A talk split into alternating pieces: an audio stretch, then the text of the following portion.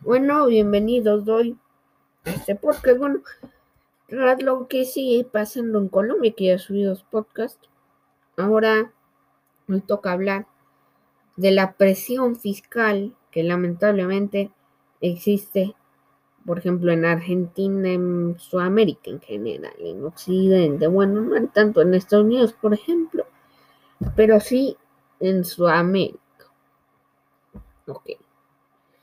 Em, el problema que tienen todos los izquierdistas, por ejemplo en Argentina, voy a poner los peronistas, bueno, que los llaman gorilas a los ricos y ponen un impuesto a los ricos, más de impuesto a los ricos, 3% más de impuestos, 4% van a pagar de impuestos los ricos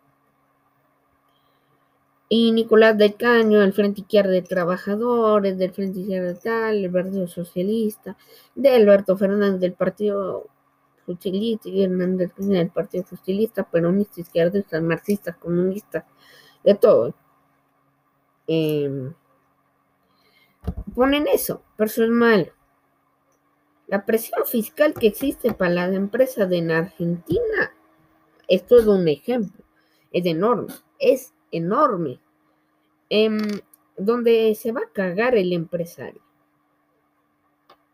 ¿Por qué? Porque, a ver, un empresario de Estados Unidos, al único lugar de Sudamérica que más o menos está mal, eh, porque todos los países están mal prácticamente en Sudamérica.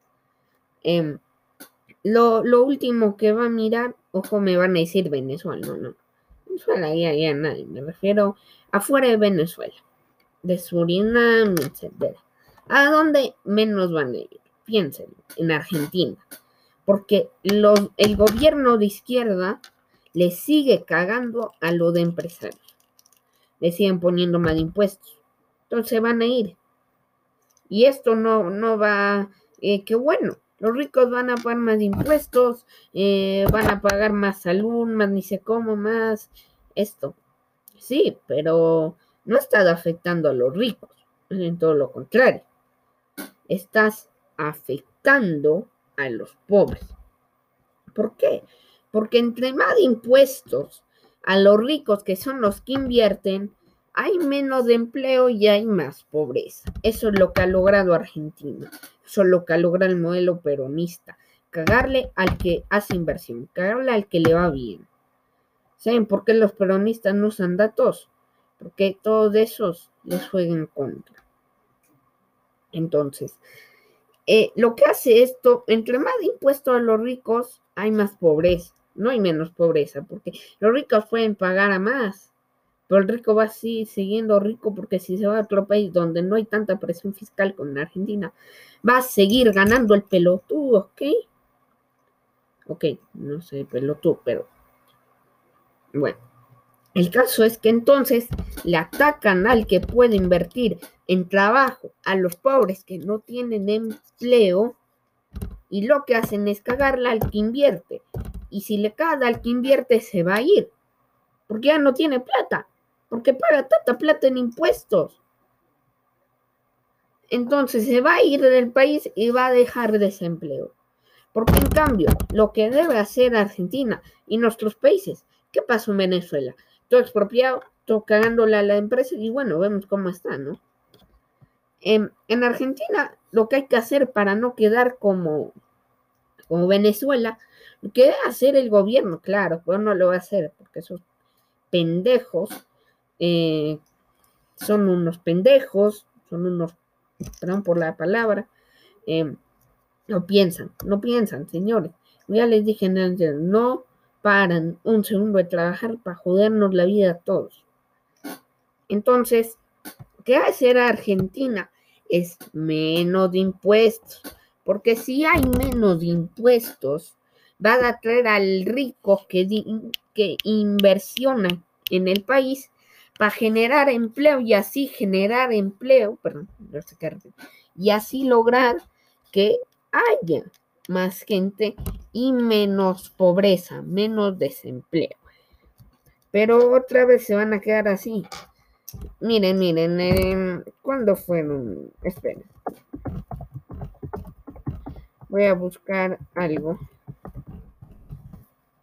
Eh, hasta el 83. Ok.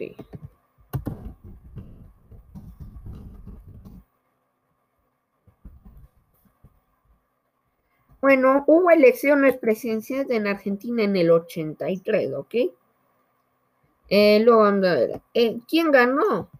Raúl Afonsín, de la Unión Cívica Radical, que es peronista, que es la misma, es prácticamente lo mismo que el Partido Justilista, que es del que gobierna. Da igual Oscar Allen del partido en caso. Elecciones del 98, perdón, 89. ¿Qué pasó en el 89? Carlos Menem ganó. Menem ganó con el Partido Justilista contra Eduardo Angelos de la Unión Cívica Radical, que es lo mismo, los dos peronistas. Luego en el 95, ¿quién ganó? Carlos Menem fue reelecto con el Partido Justilista.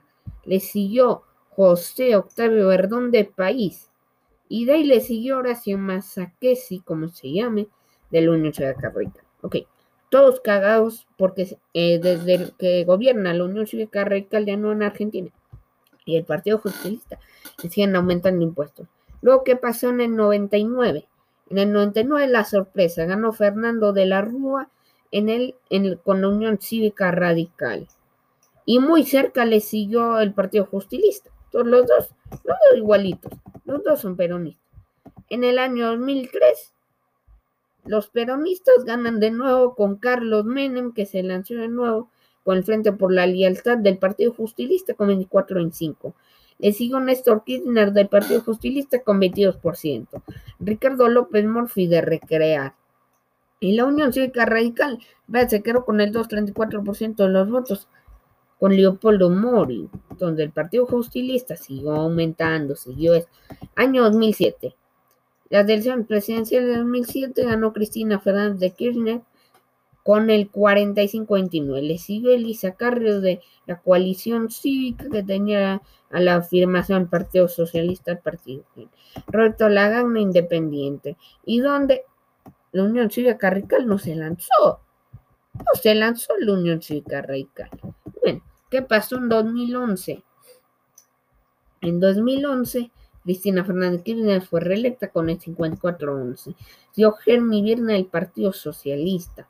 Luego Ricardo Alfonsín de la Unión para el Desarrollo, la Unión Cívica Radical. Yo sé, eh, estoy hablando de elecciones que tienen que ver con esto. Bueno, solo quiero que vean cómo el Partido Justilista y todos los peronistas, de igual con la Unión Cívica Radical, han controlado a Argentina ante la dictadura y después del electorado militar y cagando a Argentina. Luego, Mauricio Macri ganó la elección contra el y el Partido Justilista. Una sorpresa. ¿Qué hizo? Propuesta republicana. Eh, se lanzó con Mauricio Macri. La Unión Cívica Radical. Ojo, la Unión Cívica Radical. Ya les dije que son peronistas igual, ¿no? Porque, bueno, radicalismo, liberal, socioliberalismo, oposición de centro izquierda. Y son peronistas, porque ahí claramente dicen la historia del Partido Justilista. Eh, los fundadores de igual son la Unión Cívica Radical, la coalición Civicar y el Partido Demócrata Progresista. Bueno, ahí ganó. Pero ¿qué pasó en las elecciones de 2019? ¿Quién ganó en 2019? Alberto Fernández del Frente Todos del Partido Justilista arrasó con el 48% de los votos contra Mauricio Macri de la Unión Cívica Radical con el 40-28. Em, bueno, en 2023 ya vienen elecciones, pero entonces, desde que vino la Unión Radical, el Partido Justilista, aunque Macri, no tan peronista, trató de quitarlo de impuestos, luego la gente. Eh, ya no creyó en él. Y entonces votaron otra vez por partido justilista que empieza a poner em, impuestos absurdos como el, impuesto a la piscina. Empiezan a joder, empiezan a empobrecer, empiezan a generar no empleo, etcétera. Entonces, miren qué bien lo que hace lamentablemente la izquierda, lo que hace lamentablemente es lo que empobrece. Y, y entre más impuestos, por palabra de empresas. Bueno, así terminamos este podcast. Como les comenté, no me acuerdo en qué capítulo. Está, está trabajando en un libro. Bueno, que va avanzando un poco a poco. Aún se sigue escribiendo. Luego va a edición y luego ya empezamos a publicar el libro. Estoy, estoy en contacto con una imprenta. Em, y bueno, también eh, para que todos los que mueren en el extranjero, fuera de Ecuador, porque vivo en Ecuador, eh, puedan comprarlo en Amazon, tanto en Kindle como digital, digital o, o, físico.